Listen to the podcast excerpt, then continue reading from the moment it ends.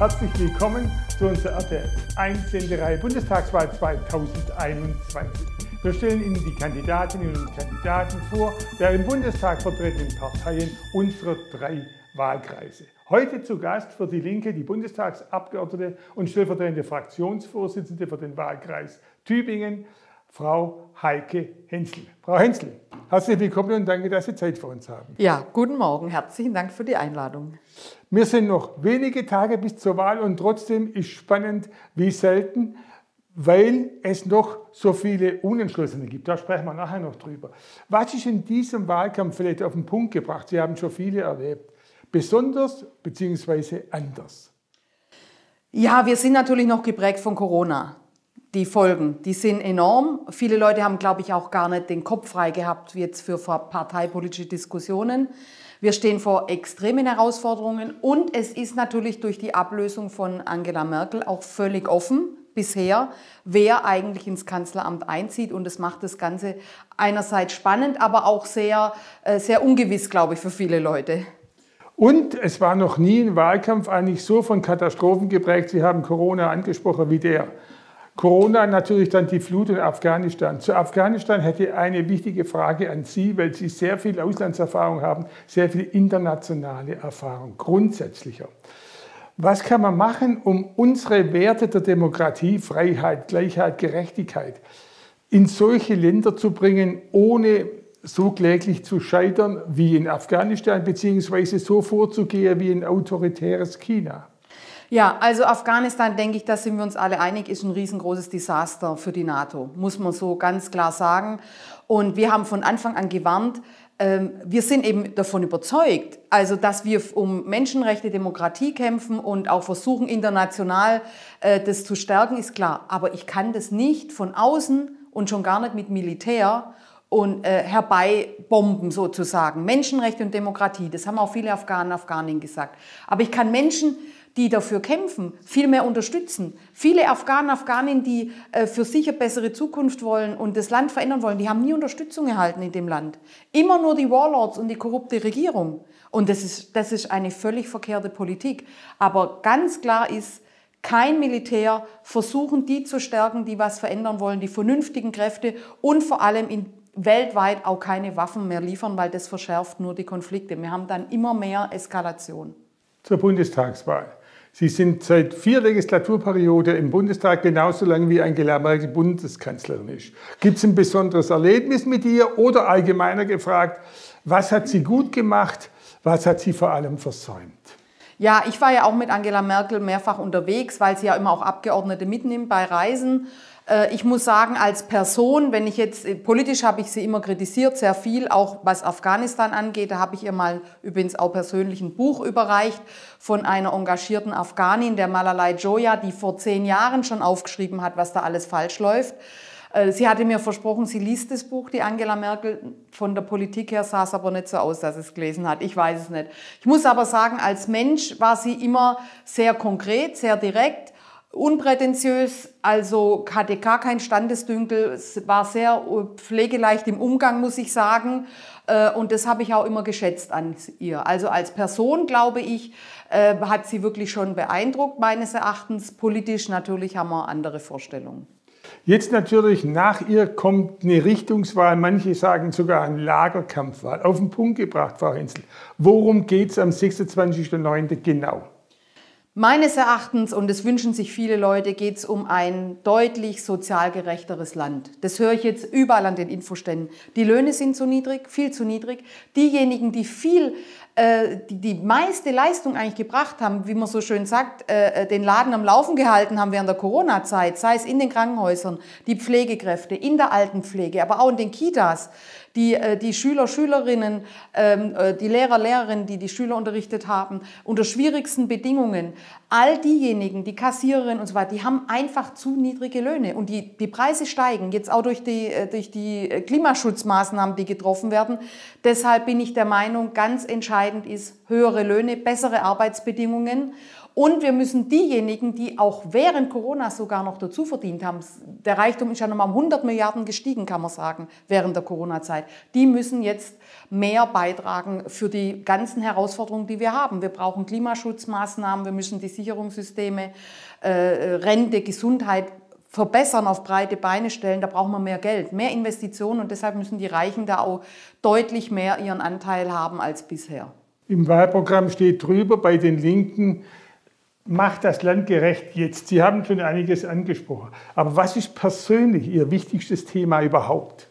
Ich bin ja Außenpolitikerin und ich komme aus der Friedensbewegung und ich kann nicht nachvollziehen, wir haben die Pandemie, die ganzen Corona-Folgen, hunderte Milliarden von Schulden, die wir aufgenommen haben.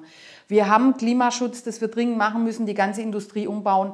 Ich kann nicht verstehen, dass die Rüstungsausgaben immer weiter steigen. Wir sind jetzt bei 53 Milliarden Euro im Jahr, das muss man sich mal vorstellen, soll noch viel mehr dazukommen. Ich finde das unglaublich. Wir müssen abrüsten. Ich bin Außenpolitikerin, wir brauchen Abrüstungsrunden. Da haben wir viel mehr Geld zur Verfügung für den Klimaschutz, für die Bildung, für Soziales. Und ich wende mich natürlich auch gegen die ganzen tödlichen Rüstungsexporte. Wir sind Weltmeister bei Rüstungsexporten. Baden-Württemberg ist an zweiter Stelle. Das muss sich ändern. Da müssen wir einsteigen in Rüstungskonversion. Jetzt kann man natürlich sagen, Sie sprechen, es kostet natürlich alles sehr viel Geld. Und gerade die junge Generation sagt natürlich, solche Neuverschuldungen ist natürlich nichts anderes, als dass wir das später zahlen müssen und keine Spielräume mehr haben. Was sagen Sie denen? Naja, erstens mal, der Staat muss investieren, weil wenn er nicht investiert, wenn die Straßen immer maroder werden, wenn die Schulen zusammenfallen und so weiter, die Kommunen haben ja e-, extreme Probleme, wenn Wohnraum fehlt, bezahlbarer, dann hat die Generation später auch mehr zu schultern, weil da muss es auch investieren irgendwann. Also deshalb jetzt Investitionen, dass es auch wieder bezahlbaren Wohnraum gibt in die Klimaschutzmaßnahmen, mehr in den öffentlichen Nahverkehr, aber dafür eben unsere Vorschläge, Vermögensteuer einführen und die wirklich die Superreichen, ja, die XXL-Reichen, da sprechen wir nicht davon, wenn jemand ein Haus geerbt hat, das halt eine Million wert ist, sondern richtig die Einkommensmillionäre, Milliardäre, die die richtige Multimillionäre haben wir ja im Land. Wir haben über drei Millionen Millionäre derzeit in Deutschland. Die müssen äh, belastet werden mit einer Vermögensteuer.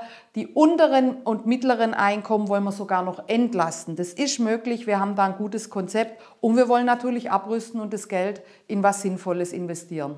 Es gibt viele Politikwissenschaftler, die sagen, man will nicht nur eine neue Bundesregierung, man will einen Politikwechsel. Aber die Linke geht meines Erachtens sogar noch einen Schritt weiter. Wir brauchen einen Systemwechsel. Also Stichworte sind dann Gerechtigkeit, Verstaatlichung, Umverteilung, Enteignung, Einheitsbildungssystem. Sprechverbote will ich jetzt nicht erwähnen. Klingt ein bisschen utopisch. Ja, also erstens mal macht man natürlich in der Politik immer auf Forderungen, die über den Tag hinausgehen. Man will ja zeigen, wo man hin will. Davon kann man natürlich auch immer nur einen bestimmten Teil umsetzen. Aber es ist wichtig zu sagen, es gibt auch andere Möglichkeiten, die überhaupt mal anzusprechen. Das ist immer wichtig in der Politik, ist ja nie alternativlos. Und es geht ja darum, vor allem jetzt mal die Sicherungssysteme, also Rentensystem, Gesundheitssystem muss auf breitere Beine gestellt werden. Da sprechen wir vom Systemwechsel, weil wir Bürgerversicherung wollen, wo alle einzahlen. Dann sagen wir, wieder mehr Wohnraum muss durch den Staat gebaut werden. Das ist halt insofern ein Systemwechsel. Wir haben sehr viel privaten Wohnungsbau, den soll es auch weiterhin geben. Aber die großen Immobilienkonzerne, die haben sich eine goldene Nase verdient, die haben viel spekuliert, aber wenig für den Wohnraum wirklich gemacht. Und da muss der Staat einschreiten und selber wieder ein Wohnungsbauprogramm auflegen, damit in den Kommunen auch wieder sozial geförderter Wohnungsbau möglich wird. Und wir sagen ja, wir brauchen mindestens 50 Prozent davon, dass es bezahlbarer Wohnraum ist. Die, das ist die soziale Frage unserer Zeit. Ich kenne kaum eine Familie heute mit mehreren Kindern, die bezahlbaren Wohnraum kriegt. Das ist für ein Riesenproblem, da müssen wir was machen. Und das ist dann eine Art Systemwechsel, weil es wieder mehr staatlich stattfinden muss. Viele Themen sind tatsächlich innen, werden auch diskutiert. Warum kriegen Sie bei den Umfragen dann nicht die entsprechende Resonanz? Bei der letzten Bundestagswahl war es nur 9,2, jetzt stehen Sie stabil bei 6. Wie erklären Sie sich das? Ja, ist nicht so einfach. Wir hatten auch als Linke eine schwierige Zeit. Wir hatten viel Streitigkeiten. Das ist immer schlecht, erstens. Zweitens ist natürlich so, dass jetzt die Leute, glaube ich, auch viel taktisch überlegen, wen sie wählen und so weiter. Und wir natürlich in dem Moment, wo SPD stärker wird, wo Grüne stärker werden, wir auch wieder Wähler, Wählerinnen äh, verlieren. Aber deshalb kämpfen wir jetzt genau noch in den Letzt, auf den letzten Metern, dass mehr Leute erkennen, wenn sie wirklich eine soziale Politik wollen, auch von SPD und Grüne, müssen sie die Linke wählen, weil SPD war 19 Jahre Regierungsverantwortung und die Löhne sind so niedrig und die Renten sind so niedrig. Also die erzählen jetzt viel, aber sie hatten lange Zeit, das zu ändern und deshalb braucht es da eine starke Linke. Jetzt natürlich noch ein bisschen auf Ihren Wahlbezirk Tübingen geblickt. Sie stehen auf Landeslistenplatz 5, Sie werden im Bundestag reinkommen, Sie können für Tübingen was tun. Das Thema, was die Tübingerinnen und Tübinger im Augenblick bewegt, ist der Bau der Stadtbahn. Ja oder nein? Jetzt habe ich geguckt, die Linken sind dagegen. Warum? Ja, also dazu muss ich sagen, wir waren eigentlich, wir waren ja schon immer für die Regionalstadtbahn. Also alle haben das unterstützt, ich auch. Aber je, ich sag mal, je konkreter das Projekt wurde und je größer die Probleme mit der Innenstadtstrecke, wir sprechen ja immer nur von der Innenstadtstrecke, wurden, haben wir einfach eine Kosten-Nutzen-Abwägung gemacht. Und ich finde, so sollte man das auch diskutieren. Das ist ja mittlerweile Ideologie. Ja, die Gretchenfrage, bist du für oder gegen die äh, Innenstadtstrecke? Da werden ja ganze Familien äh, äh gespalten und gestritten. Also das ist ja verrückt. Das ist ja immer noch ein Verkehrsprojekt. Und wir haben gesagt, nee, wir haben das Nadelöhr-Mühlstraße. Wir haben enorme Kosten, die dann in Folge dazu kommen, jahrelanger Umbau. Und wir haben, äh, plädieren weiterhin dafür, schaut nach Alternativen. Ja, schaut doch, ob man nicht eine Umleitung, also nicht durch dieses Nadelöhr. Warum? Äh, es ist auch sehr steiler Anstieg da. Wieso versucht man nicht doch noch alternative Strecken zu finden? Da sind wir dabei. Wir sind ja nicht gegen eine Innenstadtstrecke generell, aber nicht durch dieses Nadelöhr.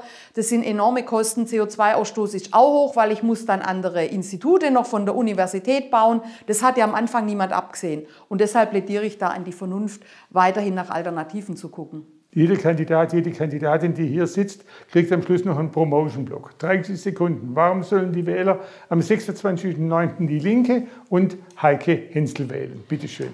Ja, liebe Wählerinnen und Wähler, wer ein sozial gerechteres Land möchte, in dem es endlich gute Löhne gibt, gute Arbeitsbedingungen und auch gute Rente, gute Gesundheitsversorgung und einen Klimaschutz, der die soziale Frage nicht außen vor lässt, sondern wirklich die großen Konzerne in den Blick nimmt, der oder die muss die Linke wählen. Und wer eine friedliche Außenpolitik möchte, damit wir endlich wegkommen von dieser Konfrontation und abrüsten können, muss erst recht die Linke wählen und deshalb am 26. September ihr Kreuz bei der Linken machen und mich unterstützen. Danke.